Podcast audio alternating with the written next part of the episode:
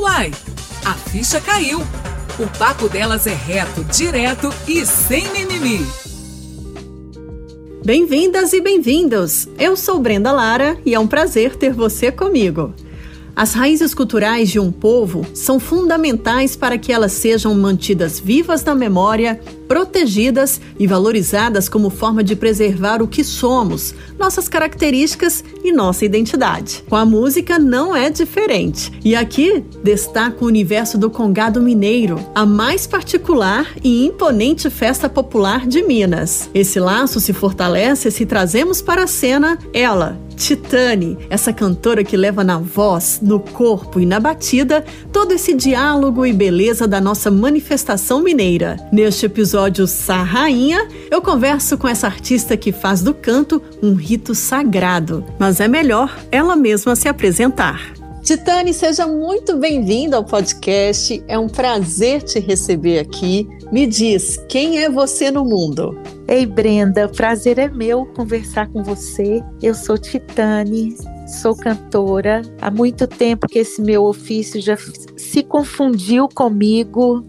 Então eu realmente sou uma cantora que vivo essa condição, né, da arte em todos os instantes da minha vida. Eu atualmente tenho 60 anos, comecei a cantar aos 19 e tenho uma vida sempre radicada em Minas Gerais. Ando para todo lado, pelo mundo, pelo país, mas aqui é a casa, o lugar para onde eu sempre volto. Ei, gente, mas vai ser bom demais esse podcast hoje. Bem mineirinho. Do jeito que a gente gosta. É, então, Titane, a gente vai explorar muito você, sua carreira, vamos conversar sobre a sua vida, que nos interessa muito. Gente, essa mulher tem uma beleza. Não, quem não conhece a Titânia ainda, que primeiro que não é possível, né? Com essa mulher talentosíssima que a nossa Minas Gerais tem. Mas depois dá um, dá um Google aí e veja a carinha dessa mulher. Que mulherão! então, ó, eu vou começar já falando com você, porque em junho você realizou a mostra Vertentes, né? Que reuniu a força, artes cênicas e as vozes femininas e, sobretudo, de mulheres negras. Conta um pouquinho pra gente sobre esse evento. Eu coordenei hum. a primeira mostra Campo das Vertentes. Essa mostra reuniu artistas de uma geração bem posterior à minha, artistas da música, do teatro e também artistas dessa arte que mistura o teatro e a música, que não que ultrapassa essa fronteira, né? Artistas que gostam de investigar a linguagem cênico-musical. E todos eles o que une esses artistas é que todos eles, no início das suas carreiras, integraram espetáculos que nós construímos juntos. Eles integraram oficinas de formação artística ministradas por João das Neves, Irene Ziviane e eu, e posteriormente Sérgio Pererê. Dessas oficinas nasceram experiências de montagem de espetáculos. Então foram montados os espetáculos Exercício número 1, um, Titânia, o Campo das Vertentes, que aliás está integralmente no YouTube. Já convido aqui para você, que vocês assistam integraram também o espetáculo A Santinha e os Congadeiros. Alguns deles que compunham esses elencos criaram o grupo dos Dez, que veio depois é, fazer vários espetáculos, entre eles o espetáculo Madame Satã, e todos eles é, dizem, não é, que as suas carreiras foram muito influenciadas, que eles como artistas se construíram muito influenciados por essa experiência dentro desses espetáculos. E a Associação Campo das Vertentes foi uma associação que nós criamos justamente para dar conta, para dar suporte a esses processos coletivos envolvendo muita gente, processos de formação artística e de criação de espetáculos. Então agora a Associação Campo das Vertentes criou a Mostra Vertentes e essa a qual você se refere é a primeira. Hum. Ela está fixada no YouTube da Associação Campo das Vertentes. Então, é para conhecer esses artistas, além dos perfis né, individuais de cada um deles, você pode, você e todos que nos ouvem, né, Brenda? Sim. podem acessar o canal do YouTube, que é Associação Campo das Vertentes, e conhecer essa moçada, que é uma moçada com uma personalidade artística muito já definida, apesar de serem muito jovens, todos com uma, um, um vínculo muito forte com questões que hoje são muito caras a todos nós, como a luta contra o racismo, contra a homofobia, é, a questão feminista, todos eles vivem isso muito e naturalmente toda essa vivência passa para a obra de cada um deles, né? Sim. Então é uma turma bacana de ser conhecida. E eu fico nessa condição maravilhosa aqui de coordenar. Porque todos eles, né, eu, eu orientei oficinas com todos eles quando eles eram muito jovens, é, dirigi fiz a direção musical dos espetáculos que eles participaram. Todos eles participam do elenco de Titânia e o Campo das Vertentes. Então, para mim é um é com, muito prazeroso ver a atuação deles hoje, cada um com sua carreira, com seu trabalho e ainda mantendo todos esses vínculos, porque a gente não existe sozinho, né? Nenhum Não. de nós. Então, nós trabalhamos juntos, mesmo que cada um tenha sua carreira, mesmo que eu seja muito mais madura que eles. Nós somos a continuação uns dos outros. Eles continuam o que nós, artistas anteriores a ele, né, vivemos. E nós também, artistas maduros, reaprendemos tudo no contato diário com eles. Bom, então, como é que foi coordenar uma mostra online nesse período de pandemia, né, em que o setor cultural foi muito atingido? Qual que foi essa experiência que você teve com, com essa programação online? A primeira coisa foi esquecer que a gente tinha desejo de fazer tudo presencial em espaço aberto, num grande palco, com todo mundo perto da gente, com aquele calor maravilhoso, assim da plateia, do público que gosta, né, de, de compartilhar música, texto, teatro com a gente. Então, esquecido isso, aí nós podemos então pensar na mostra, até gostar da brincadeira, sabe, dessa hum. aventura que para a gente é nova, não é? De produzir materiais audiovisual, audiovisuais uhum. a partir da música, a partir do texto. Eu acho que é um momento muito rico para nós todos de redescoberta de linguagens, de reinvenção da linguagem audiovisual, uhum. reinvenção da nossa relação com as plataformas digitais com os equipamentos. Eu acho que eles vieram agora para a nossa vida para não sair mais. Uhum. Então a gente tem que se repensar. Eu estou aqui agora olhando para a tela de computador, né? Daqui a pouco eu vou entrar numa atividade lá e eu fico pensando como tornar esses nossos encontros online uma coisa também calorosa, sabe? Sim. que tenha vida, que não sejam imagens frias, que representem uma relação muito distante, como fazer com que a música, né, possa continuar sendo feita ao vivo e presenciada pelas pessoas, mesmo que através de plataformas digitais. Uhum. Então é um desafio e essa foi uma primeira mostra. Eu só fiz a coordenação geral, mas toda a coordenação artística é de uma das artistas que integra a mostra, que é a Irene Ziviani. Ela coordenou tudo. O audiovisual foi pensado junto com o Lucas Boar, que é o que trabalhou junto com ela. A Leonora Weisman fez o painel que cenarizou a, a mostra, cenarizou o espaço, né? Onde uhum. uh, os artistas atuaram. Então, a linguagem que está ali é, uh, de é de responsabilidade, né? Ela deve ser creditada a Irene, ao Lucas, a Loló. É isso, Brenda. certo.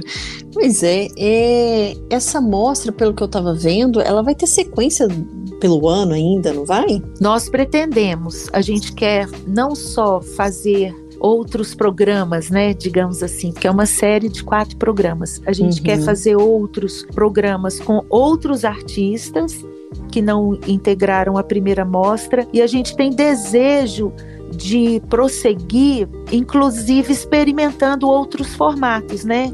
Outros formatos audiovisuais, sempre no caminho da junção da música com o teatro. Hum. É uma cachaça, Brenda. Essa história.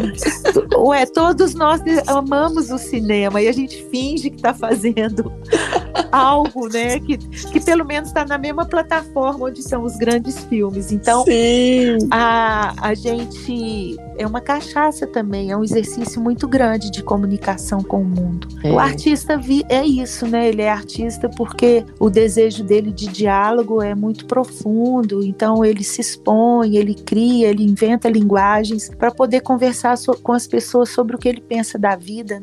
Sim. E, e para também poder se distrair, mas ao mesmo tempo para poder é, refletir, para tocar em assuntos difíceis, né?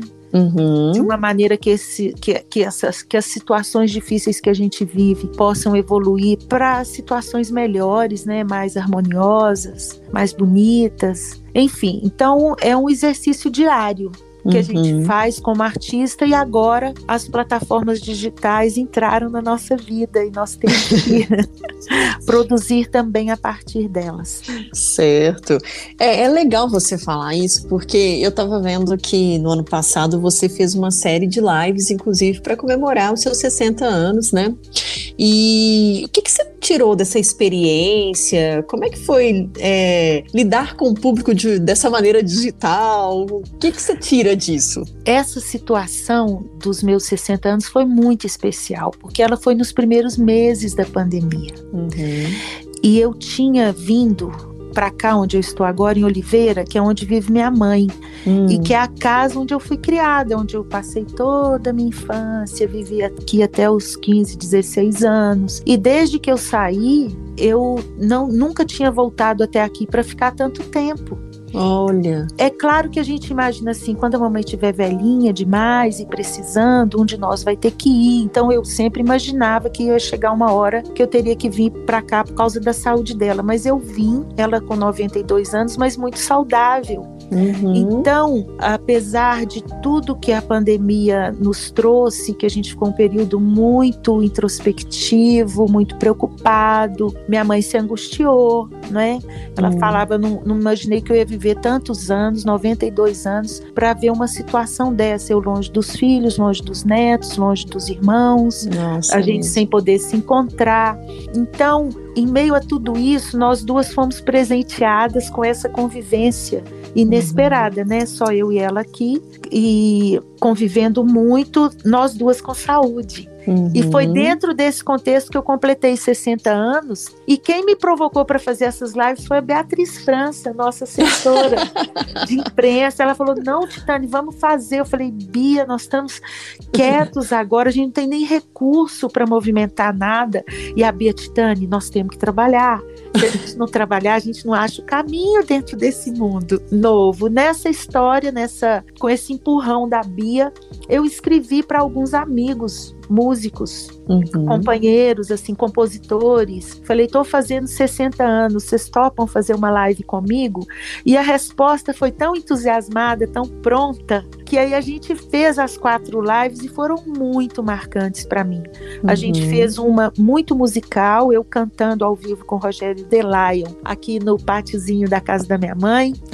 Fiz uma com cantando junto com o Hudson Lacerda, num casarão magnífico que a cidade tem, de um valor histórico enorme. A família cedeu a sala, é uma sala toda. O casarão é todo pintado, sabe? Tem as paredes hum. internas pintadas, é uma arquitetura que guarda uma história muito importante inclusive uma história de conflitos, né? Hum. Porque eu falo que nós todos somos filhos de conflitos muito cruéis e que estão muito no nosso espírito. Nós somos todos nascidos de uma sociedade escravocrata, então uhum. isso tem muitas implicações na vida de todos nós até hoje interiormente, dentro de cada um, nas nossas relações. Então eu gravei num desses casarões junto com Hudson Lacerda da obra de Lomar. Gravei não, fiz ao vivo. Olha só. Pelo YouTube fiz duas é, lives pelo Instagram, naque, naquela primeira leva né, de lives pelo Instagram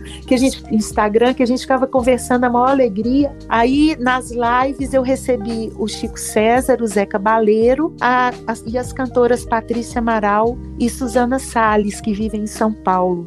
Uhum. E eu gosto demais deles, e junto disso ainda veio um monte monte de vídeo de músicos, de cantoras, de amigos, dos reinadeiros aqui do Congado de Oliveira. E foi, eu me senti tão feliz, tão gratificada com o acolhimento das pessoas, a presença delas né, nos meus 60 anos. E isso tudo aconteceu dentro, quer dizer, essa grande comunicação com o mundo, né, com a vida que eu tive durante a pandemia, nestas lives, contrastavam com a, o recolhimento que eu estava nele, né?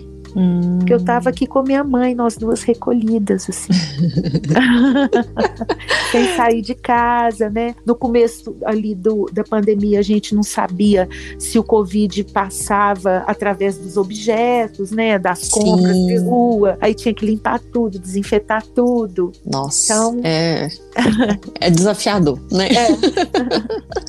Ai, mas foi muito legal saber disso, porque vocês, de repente o público seus também passa a ser online, né? E vocês que são nutridos de alguma forma pelo público, você deve estar sentindo uma falta enorme de palco, né? Ô, gente, ou a gente não tinha noção. Agora, isso, todos os músicos, os artistas com quem eu encontro, você fazer um show para uma câmera nossa. Uma coisa é você ir para o estúdio gravar, é. fazer um disco, fazer um filme, fazer um DVD. Tá. Outra coisa é você fazer um show para a câmera, imaginando que as pessoas estão do outro lado. É exausto, a gente sai exausto. Porque Olha, não tem a recarga do público. Sim. Agora a gente tem uma consciência disso que não tinha antes. A presença do público diante da gente uhum. é uma recarga de bateria de uma energia tão poderosa, tão poderosa, que eu, eu sabia disso, mas agora eu tenho uma convicção, uma, uma compreensão disso como eu nunca tive antes. É, eu acho que só foi pior para quem faz comédia, né? Porque eu até assisti algumas lives de espetáculos de comédia. Ah, Nossa! Menina de Deus! tipo assim, você vê que o cara ainda dá o tempo pra pessoa rir né? Aí, tipo assim, não tem ninguém pra rir. pra devolver, né? Exato. Então, assim, eu fico imaginando para vocês como é difícil. Nossa! Pois é, falando dessa questão sua de ser cantora, é, vamos contar um pouquinho, né, dessa trajetória. O que que, primeiramente, eu gostaria de saber de você, o que que é ser uma mulher cantora no nosso país hoje? É muito bom, apesar de todas as adversidades. Agora, é preciso pensar que já foi pior. Hum.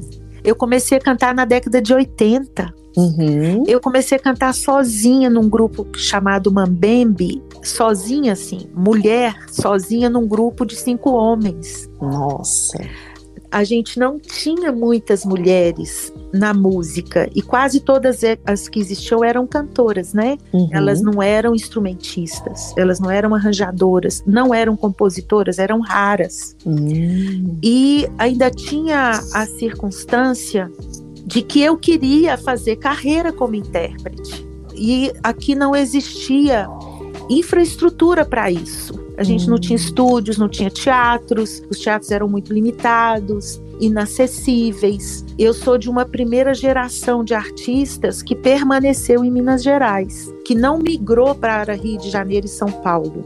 Olha porque antes era impossível, antes da década de 80, você constituir carreira vivendo aqui. Você tinha que migrar. Aqui você podia viver ou cantando em bar, né? Como crooner, cantando os sucessos do rádio, uhum. ou você ia trabalhar na publicidade, gravando jingles, ou ia dar aula. E eu não me via em nenhuma dessas situações. Eu queria, sempre me entendi como intérprete, nem era como compositor cantora, né, mas como intérprete, que, que queria cantar música da minha própria geração, dos meus amigos, que eram tão inéditos e desconhecidos como eu. Então, eu vivi aqui um início de carreira em condições muito diferentes das que eu vivo hoje. Hum. Porque você me perguntou o que é ser mulher hoje, artista para mim, que tenho essa outra referência num passado, é maravilhoso, porque nós temos uma multidão lindíssima de mulheres atuando é em todas as áreas, jogando em todas as posições. Você tem instrumentistas da percussão,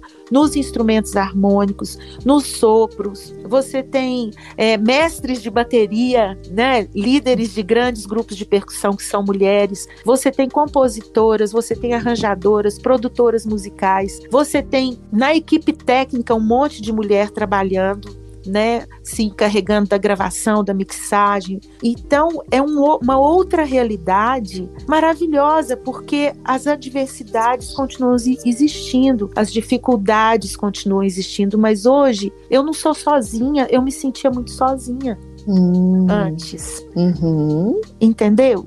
E, isso era em Minas, mas quando eu ia para São Paulo, para o Rio, eu tinha outros tipos de dificuldade, porque a música que eu cantava, ela não era uma música que tocava na rádio. Então eu hum. tinha, eu vivia toda essa situação, apesar de lá encontrar mais mulheres, é, eram mulheres que também faziam outro tipo de som que não era o meu. Então é, foi sempre uma um dia a dia assim de eu ter que me mostrar para as pessoas, convencer, explicar, insistir, não é, para as coisas acontecerem.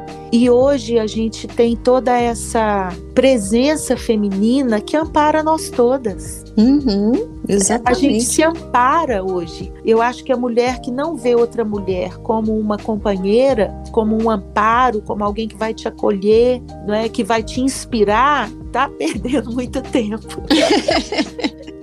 Exatamente. Esse foi um dos motivos para eu criar esse podcast, para colocar isso na cabeça de muitas mulheres ainda que vem a outra como uma concorrente ou alguém que precisa ser colocada menos do que ela, né? É o que você falou, você acabou de resumir.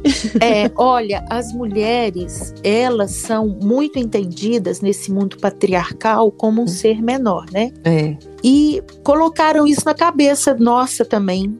Sim porque se a gente não se entende como menor, a gente não se submete. É então, as mulheres, ao longo de muitas gerações, elas foram é, sendo relegadas a esse plano, né, como se fosse algo inferior, mas é justamente porque é, é algo muito potente. As coisas que são características das mulheres têm uma potência muito grande sobre o mundo, sobre os homens, né, sobre as ações humanas. E em algum momento histórico foi preciso silenciar silenciar mulheres. Eu, coincidentemente, estava lendo um livro agora sobre a caça às bruxas na Idade Média hum. e as bruxas elas começaram a ser perseguidas quando começou a existir salário, porque hum. antes não, não existia salário, era to, as famílias plantavam para os seus senhores, uhum. não é?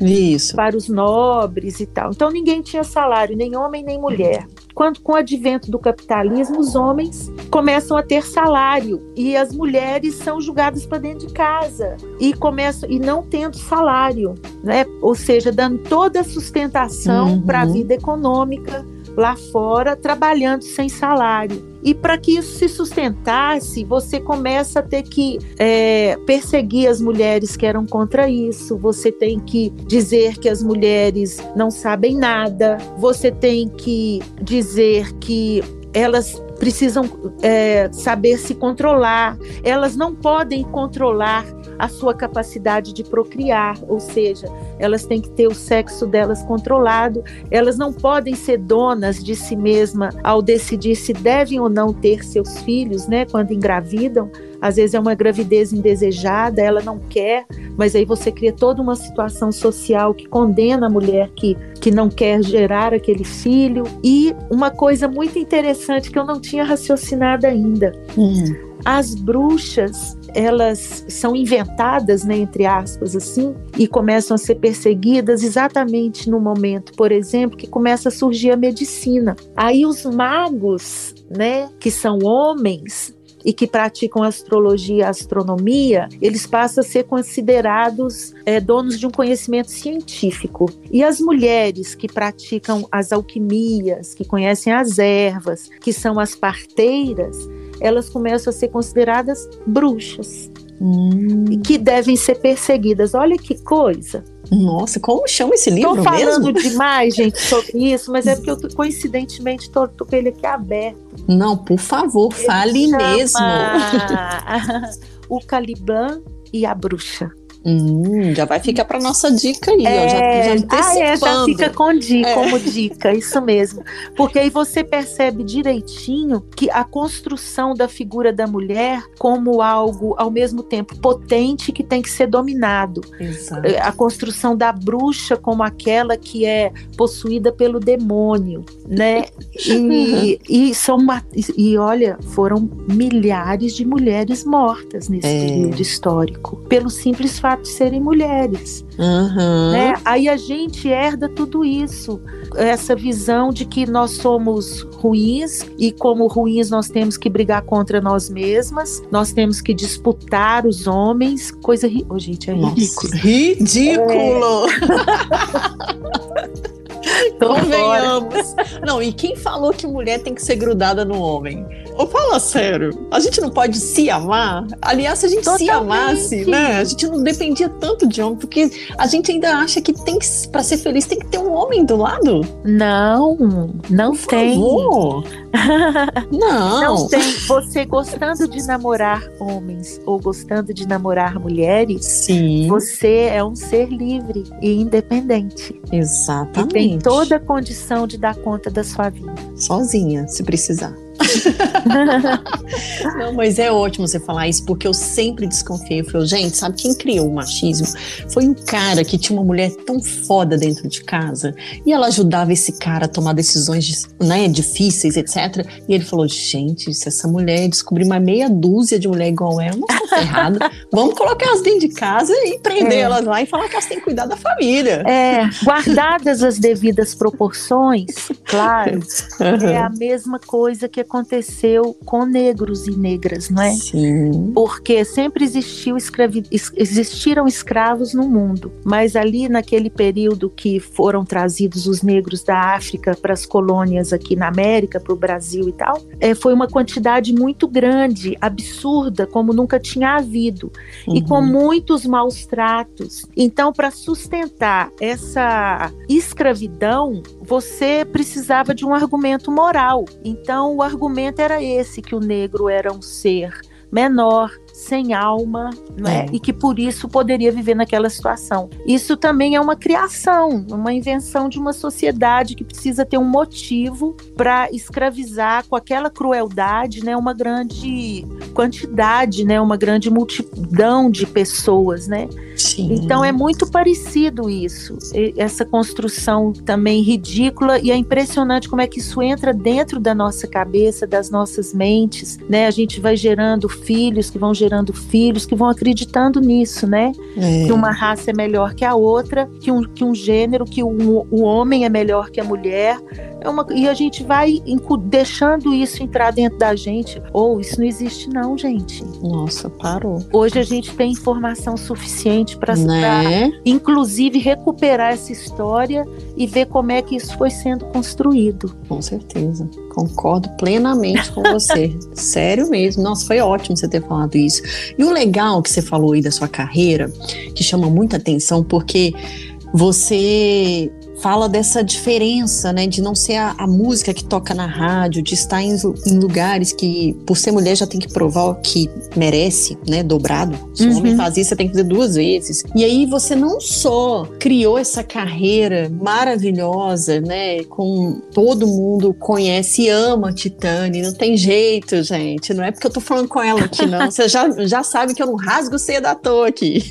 Então, é, você não só se consolidou dentro daquilo que você acreditava, dentro da sua essência, da sua música. Como levou Minas, a sua música, para o mundo, né? Como que foi isso? Como é que foi chegar em outro país com a sua música, com aquilo que você acreditava? Olha, foi surpreendente, sabe por quê? Olha o que, que aconteceu. Eu saí a primeira vez para cantar nos países da Europa, sendo programada nos grandes festivais de verão, sabe? Hum. Em, em, lugares abertos, que é onde eles programam a música brasileira. Uhum. Porque brasileira é terra quente, todo mundo canta, todo mundo dança, a música é assim. Uhum. Quando eu fui no segundo ano, principalmente os alemães, isso aconteceu na Alemanha e na Itália, falaram para mim, Titane, você, nós não vamos te trazer aqui no verão para você fazer show na praça. Você vai vir no inverno para dentro dos teatros. Porque eles ficaram intrigadíssimos. Uhum. Eles falavam para nós assim: a gente reconhece na sua música a inventividade brasileira,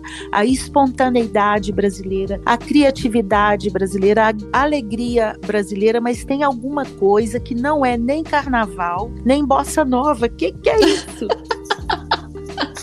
Aí eu, falo, eu falava assim, primeiro porque é carnaval sim, só que vocês só conhecem o carnaval do Rio de Janeiro, é. samba e o axé, mas o Brasil é enorme. Uhum. Então tem um carnaval sim aqui. Aquilo ali é carnaval, né? E eu, eu cantava para eles. E então eu tive que falar muito de Minas Gerais muito de Belo Horizonte, porque uh, existe um estereótipo do brasileiro, né? Sim. Fora do país. E nós de Minas Gerais fugimos a esse estereótipo. E isso deixa eles intrigadíssimos. e eles falavam, e tem uma exuberância técnica diferente tem uma técnica, tem uma introspecção. Acho que eles reconheceram na gente uma introspecção hum. que, em geral, eles não associam ao brasileiro, entendeu? Entendi. Como se, é, como se o brasileiro não, também, tiver, também não tivesse essa, esse recolhimento, né? Sim. E isso é porque eu estou em Minas Gerais. Eu acho que, inclusive, não é só porque eu sou mineira, é porque eu permaneci aqui. Ao permanecer, eu continuo imersa nessa cultura e é ela que me projeta. O artista, ele é uma projeção da sua cultura. A gente não canta por diletantismo, porque é pirracento só. Aliás, tem que ser meio pirracento. Senão a gente não. Né, tem que ser temoso, né? É. tudo na vida, eu acho, quando você escolhe fazer o que gosta, você tem que ser teimoso, porque todo é. momento você é julgado para fora do seu caminho, né? Uhum. Mas a gente também prospera na medida em que a gente se é, é uma projeção de uma cultura maior. E eu, eu acredito que eu seja, sabe? Senão eu não estaria presente ainda e trabalhando até hoje. Porque a música que eu faço, no momento em que eu comecei a fazer, ela não era do interesse da rádio, ela não era do interesse da televisão, ela não era do interesse dos meios de comunicação. Uhum. Então eu existi à revelia, né, deles, Sim. porque, ô oh, gente, o mundo não cabe na janela do Faustão. Agora que não cabe mesmo. É, agora então tá mais do que garantido, né? Exato. Ô, nisso a internet ajuda muito, né, Titane? Demais. Porque Por... você tá se Não, mostrando ali. Porque a gente pensa no lado prático da coisa. Eu ia cantar em Brasília uhum. hoje. Eu uhum. não voltava lá ano que vem, eu voltava daí a dois, três anos. Uhum. E aí as pessoas não sabiam de mim. É. O que, é que eu estava fazendo naquele período. Verdade. Então toda hora que você voltava num lugar, você tinha que quase que, reco que recomeçar. Sempre tinha alguém te aguardando. Isso era batata. Uhum. E vinha mesmo assistir, mas sempre estava trazendo gente nova. E todo mundo te vendo, uma grande parte, não todo mundo, mas uma grande parte te vendo pela primeira vez. Então, você não tinha aquilo, pelo menos no nosso caso, né, que não, não estávamos todo dia no rádio e na TV, porque o rádio e a televisão brasileira, eles eram, agora isso está sendo quebrado, mas eles eram sediados no Rio de Janeiro e em São Paulo, né? Sim. Então, o que não era aprovado pelo Rio para São, e por São Paulo imediatamente, não era difundido pelo país. Então, é. agora a gente não tem isso mais. Eu uhum. posso ir cantar em Brasília hoje e, mas daqui a um ano, daqui cinco anos, seis anos, é, quem me viu ali quer continuar ter notícia minha, né? E eu uhum. também tenho aí o privilégio de poder continuar conversando com essa pessoa através do Instagram, do Face, do YouTube, do Spotify, do podcast Sim. da Brenda. aí a gente pode continuar esse diálogo permanente. Então, isso é muito importante. Só tem um dado aí muito complicado, Brenda. Ah. É que a questão dos direitos autorais se agravou demais. Ah, eu imagino. Porque antes a gente conversava dentro das leis brasileiras uhum. com as emissoras de rádio, com as emissoras de TV, com os donos dos teatros. E agora o negócio está feio, complicado. Imagino. Porque é, quem domina e controla essas redes são empresas gigantes, né, que estão em todos os países, e às vezes nem consegue conversar com elas. Imagino. Né? Então isso é uma coisa muito grave, eu acho, para a sociedade como um todo, porque nós não temos legislação ainda, nós andamos para trás. Antes você pegava um disco e você sabia quem cantava e quem era o autor da música, quem era o arranjador, quem tocava aquela guitarra genial, quem tocava aquela flauta maravilhosa quem tocava aquela bateria. Hoje, você vai no Spotify ver uma música, você não sabe nem quem é o autor. É. Não, e para piorar ou para melhorar, não sei, né? Porque a internet tem um lado bom e, e o lado que você tá falando. TikTok, música lançada no TikTok. Você nem sabe quem que é a pessoa, gente. De é. repente, um negócio bomba que você fala, oi? É, ah, e a gente tem grandes, é, às vezes até uma, uma canção, uma música que todo mundo gosta de ouvir, ela é maravilhosa, não é só por causa daquela voz, daquela cara que tá ali, tem um trabalho de muitos profissionais por trás daquilo. Você tá doido. Você tá ouvindo a música os instrumentos que outros estão tocando, que um produtor musical produziu, e você não sabe quem é, nem que você queira saber, você não consegue. É. Nem minimamente dar o crédito, ter espaço para dar o crédito das, das pessoas, você não tem. Quanto mais pagar os direitos autorais, né? Sim, uma coisa que recentemente que eu observei no Spotify que não tinha, que eu sentia muita falta de ter discos, CDs, que eu sou dessa época, sabe? e, e era de pegar o encarte arte, cantar junto, aprender aquela música nova, né?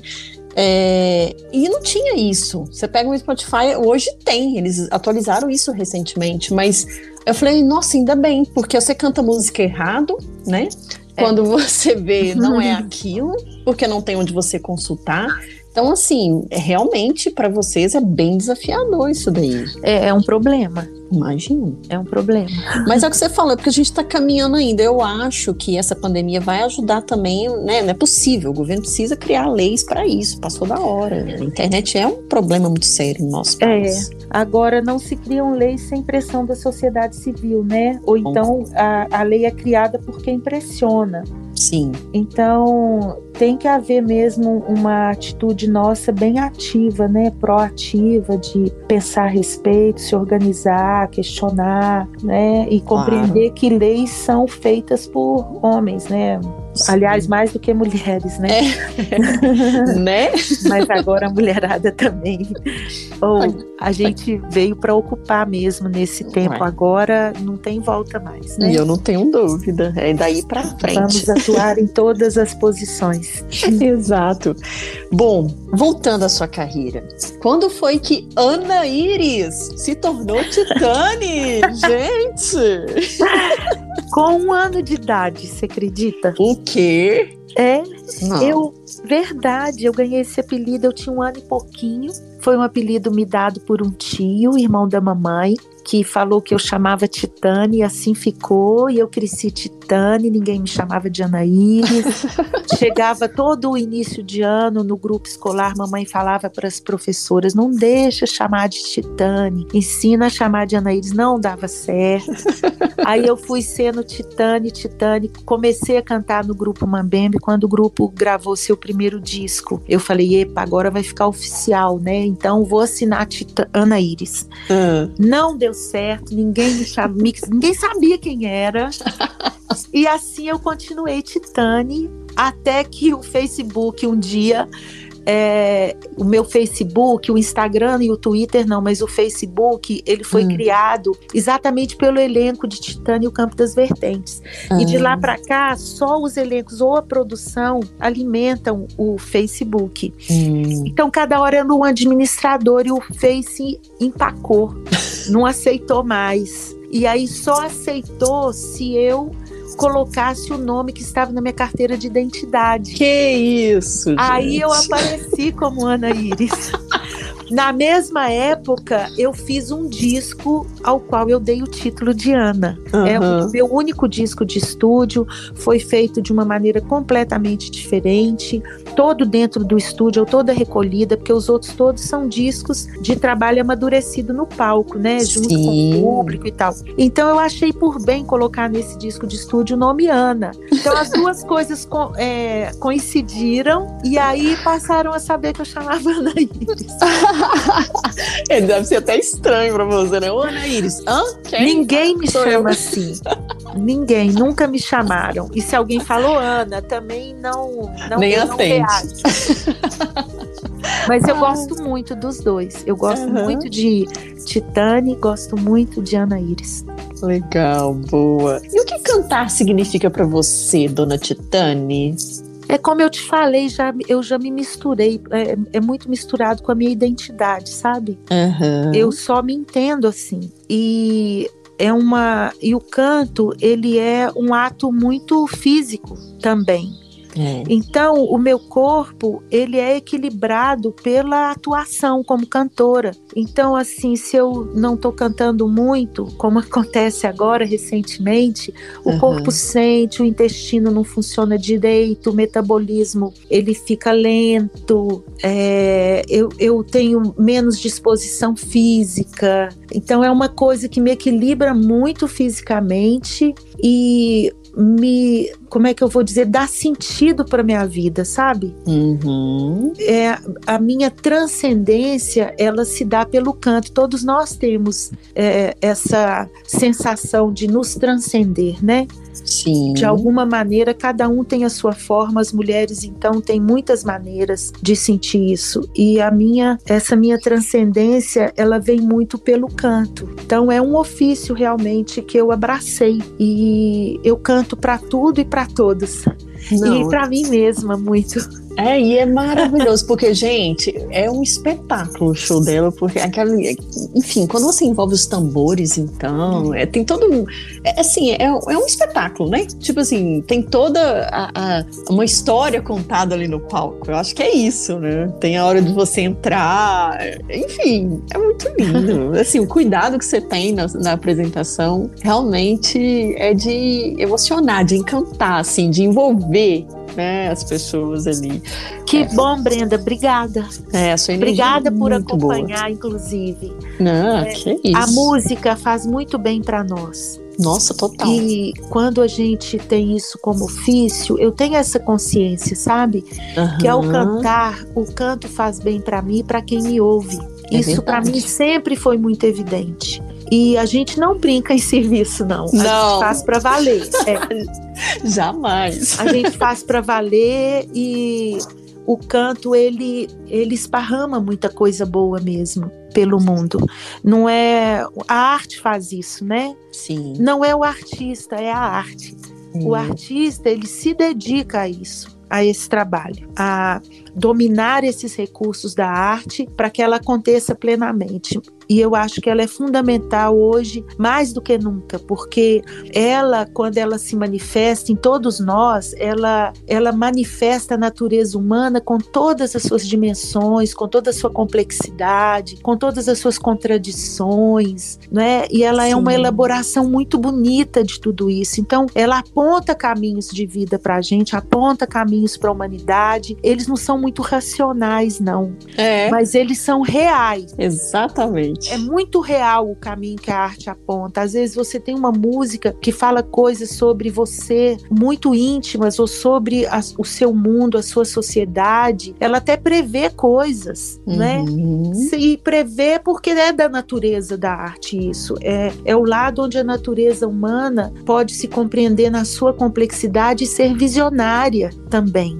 Enxergar Sim. o futuro, em vivenciar o passado, a arte permite isso tudo, é todas essas experiências, né? Por isso, mais do Sim. que nunca, eu acho que ela é muito necessária ser praticada por todos. Sem dúvida, necessária e tem que ser valorizada. É, e todo mundo tem dentro de si esse pressuposto da arte. Todo Concordo. mundo, mesmo quem não se profissionaliza. Concordo, assina embaixo. Ó, vamos falar de um negócio aqui que de cara você já falou, que ano passado Uhum. você completou 60 anos, né? Sim, E isso é uma questão para nós que aqui é um podcast de mulher, que tem mulher Hum. que esconde a idade, tem mulher que fala bem dela, que tem orgulho. Onde você está nessa escala aí da- do, do ser mulher e a idade junta? nesse momento eu estou muito bem. Oh, que maravilha. ô, moçada, pode vir que a velhice não é ruim. Adorei. É, mas Sabe o que, que é terrível? Que foi terrível para mim? Ah, A menopausa. é mesmo? É um, foi o momento mais difícil da minha vida. Ai, meu Deus. Eu sempre tive crises, mas eram crises de excesso de energia, porque você quer abraçar o mundo, porque Hum. você se sente um tigre enjaulado, cheio de força, e a menopausa ela é o contrário. Ela é uma crise de falta de energia. Você não tem mais a energia que você tinha, a energia física. Então você não se reconhece. Eu falava, essa, cadê eu? Onde é que eu tô? Eu sumi. Enquanto eu não entendi que eu Nossa. estava virando outra pessoa, que eu estava virando aquela pessoa que eu achava que era a pessoa velha, Ah, a mulher velha, enquanto eu não entendi que eu realmente estava virando uma outra pessoa e que eu tinha que compreender que pessoa era essa, eu não harmonizei meu coração e meu corpo. E nós somos outras pessoas depois da menopausa. Pelo pouco que eu consegui conversar sobre isso na época, porque a gente fala pouco sobre menopausa. Devia aham. falar muito mais. É, o pouco que eu consegui conversar na época, eu percebi que nem por- para todas as mulheres é do mesmo jeito. Tem pessoas que passam pela menopausa com suavidade, mas eu parece que eu caí de um prédio sem andares, de um Nossa. penhasco de 300 e esborrachei lá no chão.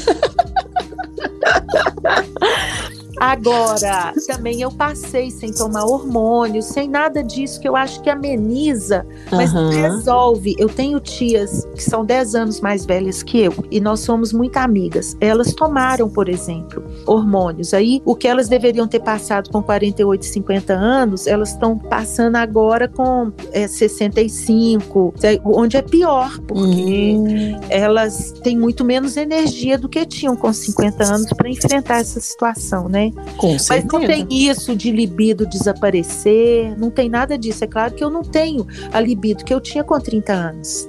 É, e outras coisas mais, né? A gente tem que dar esse desconto também, né? mas eu tenho libido que tem a sua plenitude, entendeu? Aham, sim. É muito. A gente tem que perder o medo. Eu não tenho receio de viver, não, sabe, Brenda? Eu, quando eu tenho uma dúvida, eu vou para a vida e resolvo ela na prática. Por exemplo, eu nunca quis ter filho. Isso Uhum. não é que eu não queria, esse assunto não existia para mim. Aham. Com 40 anos, eu surtei. Toda vez que eu menstruava, vinha essa história de ter filho na minha cabeça. A menstruação ir embora, a vontade de ter, ter filho ir embora também. E eu falei, Olha. gente, eu vou ter que fazer análise para poder tirar esse trem da minha cabeça.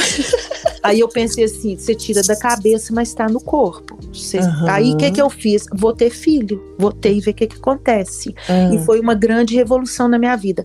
Não estou falando, ao falar que é uma revolução, não estou dizendo que mulheres têm que ter filhos, não. Eu não compactuo com essa ideia. Eu vivi até 40 anos plenamente sem ter filho.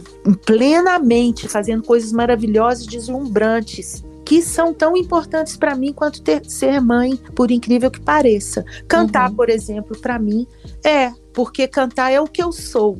né? Uhum. Mãe, eu não sou mãe. Mãe é uma parte minha, não é tudo que eu sou Exato. né? É, é uma parte deslumbrante que me dá um sentido para minha vida cada vez maior, mas não é, eu não me resumo à figura mãe, de ser mãe. Enfim, é, até me perdi, fiquei lembrando da minha filha aqui agora. Isso é legal. Não, mas é ótimo. Imagina, mas- é ótimo você falar isso, porque É. as mulheres carregam um peso muito grande, que tem que ser mãe, não, é Não, possível gente, que. tem não. Tem não, se você não acha Mãe que tem que ser é um mãe, não pre- seja. Olha, a maternidade, eu, eu levo muito em consideração o corpo e o que é do, porque a única realidade que realmente nós temos é o corpo da gente. Por isso é que eu não eu não consigo mexer nele, alterar ele assim. Geneticamente. né? É, não, ou alterar, eu tenho uma certa dificuldade de alterar meu espaço físico, assim, digamos, Ah, porque eu acho que ele é a única coisa que eu tenho, eu tenho que entender ele muito, muito bem, ao invés de simplesmente querer modificar, cortar, Boa. daqui dali. É, mas enfim, essas coisas também são muito pessoais, cada uma tem a sua, os seus sentimentos, né? sim. Mas a maternidade ela é um pressuposto. Todo mês você prepara seu corpo para, é, para poder gerar, né? É. A menstruação é isso. Então é muito natural que a gente deseje ter filhos. Mas o ser humano parece estar na natureza dele também se subverter o tempo todo. Uhum. A gente o tempo todo se subverte. Então você não tem obrigação de dar destino para aquela natureza sua toda. Ainda mais quando ser mãe significa abrir mão de tantas coisas. Nossa. Na sociedade atual, a gente Sim. vive isso nessa nossa civilização. Então, eh, você tem que equilibrar. Tem mulheres que se realizam plenamente sendo mãe, outras de jeito nenhum quer nem saber. E, não tá tem tudo que certo. ter. Tá, porque ela tem outras dimensões da vida dela, que com certeza ela está se realizando nelas. Eu poderia ter me realizado só na música. Uhum. A, a música tem uma potência, a música vem do ventre também, É. entendeu? Ela é uma, uma eu tenho, eu sinto isso até fisicamente, é, é uma coisa que vem do centro do corpo. Então você tem muitas, a, a gente tem muitas energias e a energia feminina ela é muito espiralada, ela é de uma potência incrível, ela diz respeito a todas as dimensões do ser humano e da vida. Então a gente tem mais é que confiar, né? Nos Sim. desejos da gente, nos impulsos e Na se intuição. desligar. É.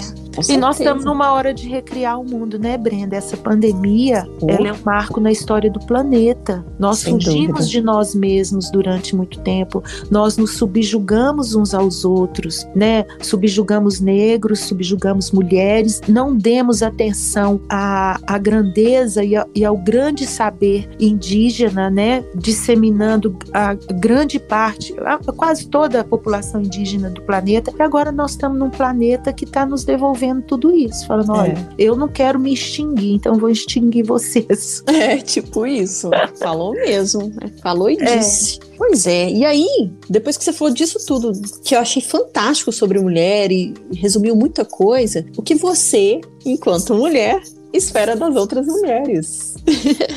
Eu quero cantar muito com elas. Ai, que lindo. Eu tenho feito isso. Eu tenho conversado. Eu estou agora, por exemplo, é, tramando um encontro de sete mulheres de Minas e de São Paulo. Olha. Compositoras, instrumentistas. Nós vamos fazer muitas coisas juntas. Eu quero. Eu tô junto de algumas mulheres percussionistas também para o meu próximo trabalho. Não é que eu falei assim, agora vou trabalhar com mulheres. Não, não se trata disso. Aham. Parece que o, o que, que você vai desejar cantar, a sonoridade que você quer naquele próximo trabalho, você pensa percussionista, aí vem na cabeça. Nath Mitri. É aquele jeito dela de tocar o vaso que eu quero, sabe? Aí. Dani Ramos, é aquele jeito dela de tocar o- o- os tambores do Maranhão que eu quero. É, você vai vendo, são quase só mulheres. Entendi. E, e a gente tem se reunido muito, então naturalmente parece que a gente vai se atraindo e vamos confiando e nos entre- entregando umas às outras. Lógico, falou Nós temos tudo. que fazer esse exercício Concordo. cada vez mais. Entregar umas às outras. É, Ótimo. e o seguinte, o que tem de bom vindo por aí, nós que estamos movendo. Uau! Nossa, essa Mas- tem que ser colocada no quadro. Mas nós que estamos movendo, pelo menos onde eu tô, onde eu estou transitando, onde eu estou trabalhando, é mulher na tela, na tela do seu computador, não tá assim, não. Você vai para uma reunião importante, para uma aula, vai tratar de um assunto de produção, vai tratar de um debate para o qual você é convidado, vai participar de um seminário, vai comprar alguma coisa em algum lugar, vai conversar. A maioria do- do- dos interlocutores são mulheres. É, estamos realmente em Então, assim, se eu áreas. penso assim, puxa vida, eu faço aquelas coisas que me interessam e procuram aqueles e procuro lugares, né, e grupos e coletivos que estão fazendo coisas que me interessam, que vão me levar para algum lugar que eu desejo. Eu chego nesses coletivos, é assim, se tem 10 pessoas, oito são mulheres. Não, que bacana, né? Nossa, isso é muito bom Então- saber disso. É. Então, você falou é de isso. planos futuros aí, né? Já tem mais ou menos uma data que a gente pode ficar ligada aí? Eu saber? espero até o final do ano ter alguma coisa ah, nova. Legal. Boa, muito tá bom. tudo em andamento. Que ótimo, vamos ficar de olhos bem abertos para te é. acompanhar.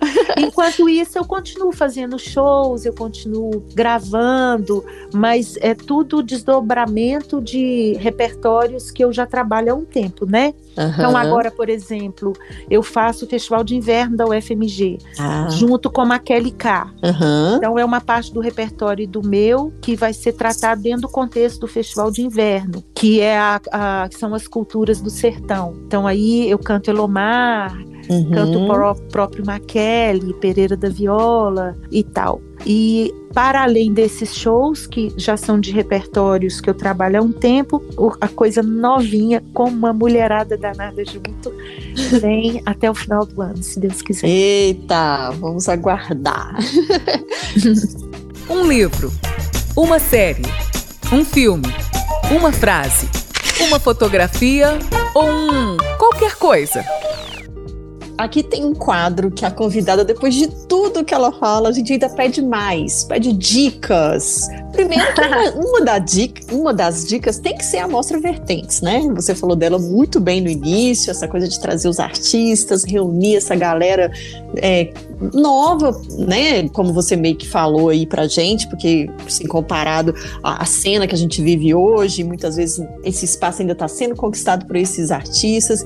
Então, tem que ter esse foco, essa luz sobre essa mostra vertentes aqui, que ela tenha realmente é, muita, muitos anos pela frente ainda, né, Titane? Sim, com certeza. Nós vamos continuar produzindo e vocês vão perceber que a mostra ela começa com artistas jovens, mas depois vão vir todas as gerações, artistas mais velhos e, e mais novos ainda que esses novos. E é isso. Ótimo. Dentro de, dessa mostra, eu separei uma frase que é da Amorina. Ela é compositora Sim. e cantora, né? E ela fala o seguinte sobre essa questão da mulher aí, complementando. Sem dúvidas, a força da arte feminina é uma das chaves que nos permite harmonizar os desequilíbrios ao longo da história. É muito importante que nossas vozes, como mulheres, sejam ouvidas.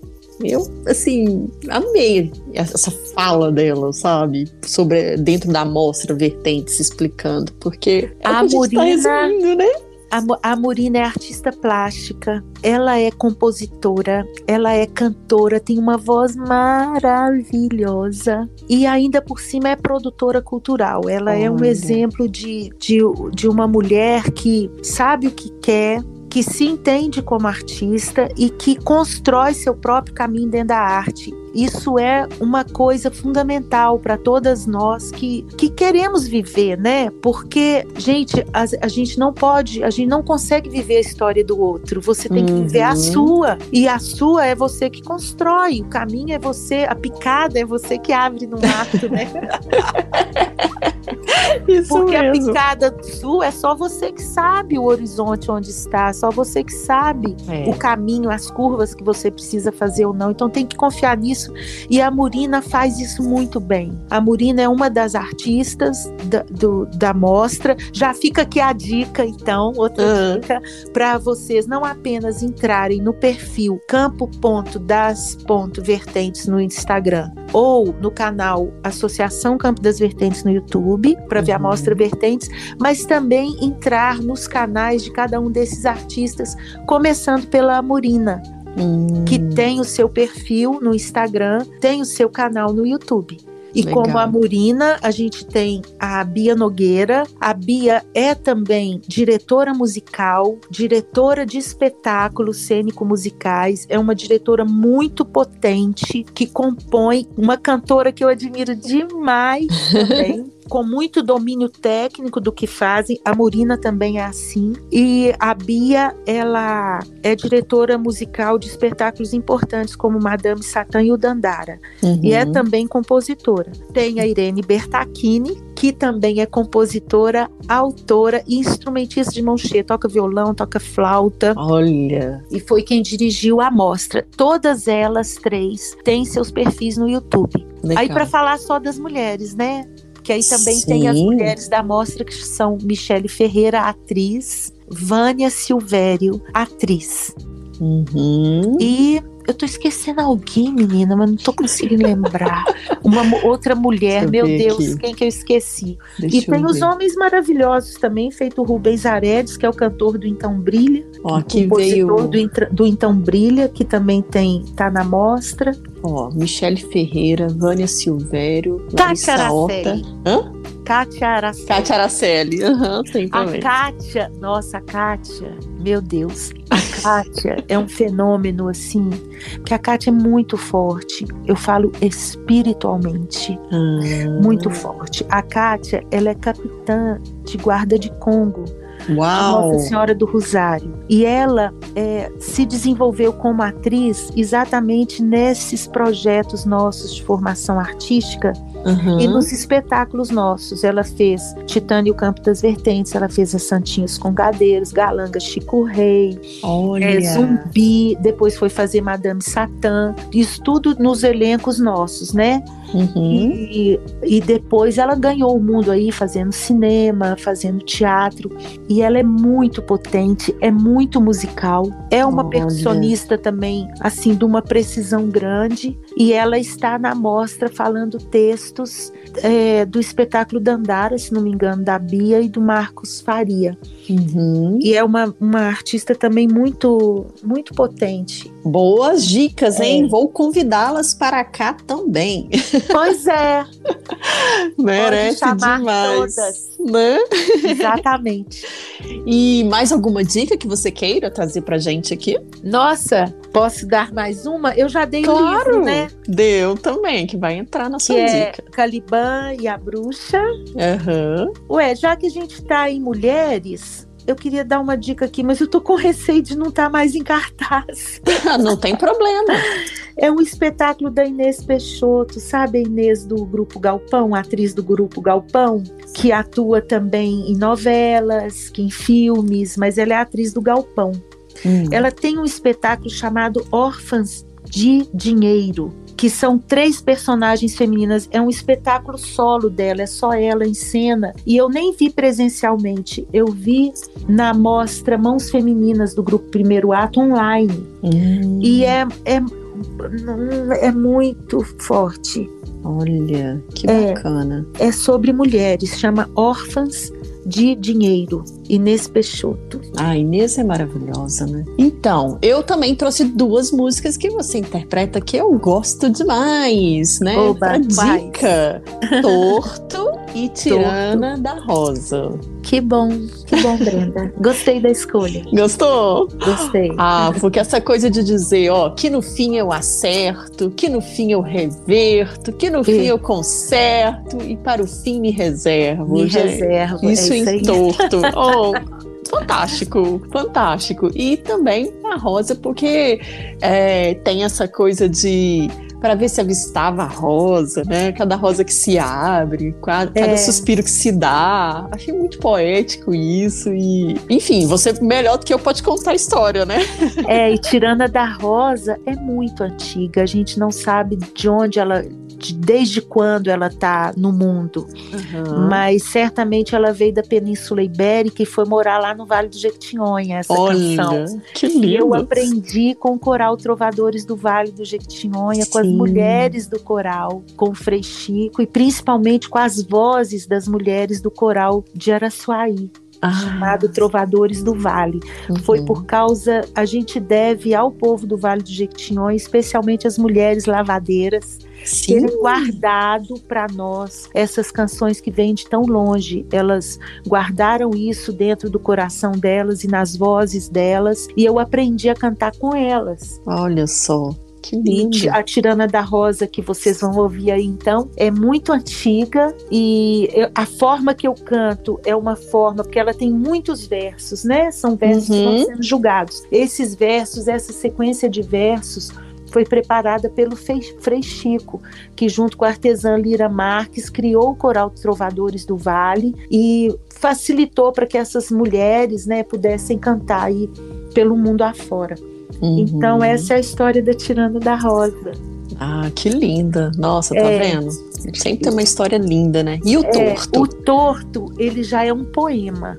Hum. Ele é um poema do, do Haroldo de Campos que um compositor do subúrbio paulista chamado Edivaldo Santana musicou. Eu gosto demais do Edivaldo. É engraçado, sem perceber, Brenda, hum. você fez uma coisa, porque quando eu comecei a cantar, as pessoas diziam: Mas você não pode cantar desse jeito, você mistura coisas que não se misturam.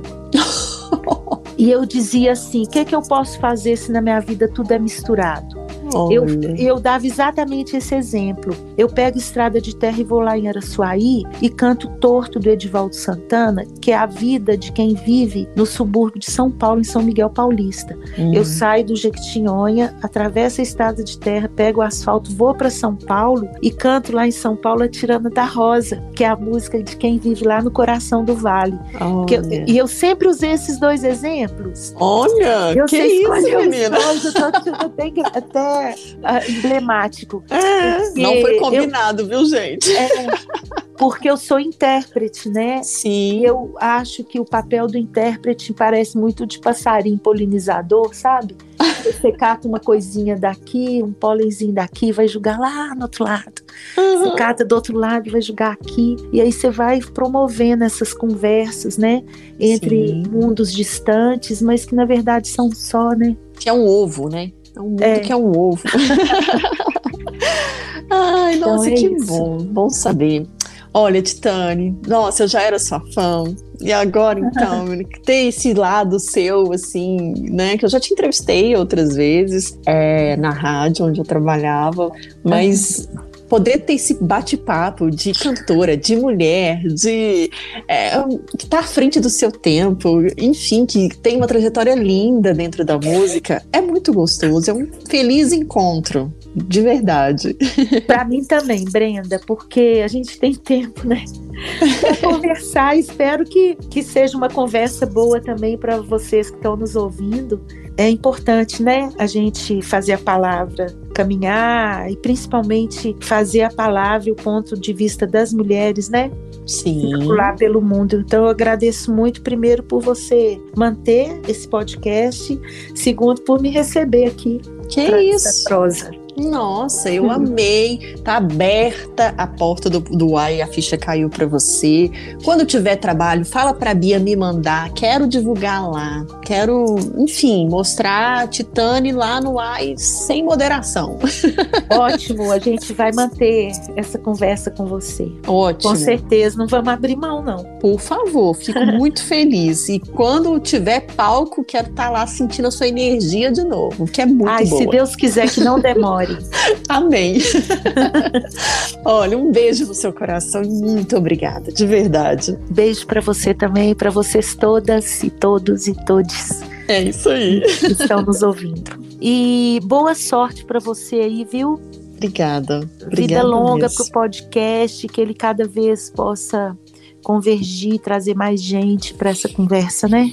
Sim, com certeza. E se você, você já me deu várias dicas de mulheres potentes, quando você tiver alguém, pode também uhum. mandar, que eu vou ter o maior prazer de conversar, que eu quero é realmente mostrar essas mulheres aqui, sabe? Não só o que elas fazem, mas quem são essas mulheres, né? Uhum. As histórias dela. Então, é, foi um feliz encontro aqui, que eu tô muito, muito feliz mesmo de ter conversado com você. Bom, beijo. Beijo.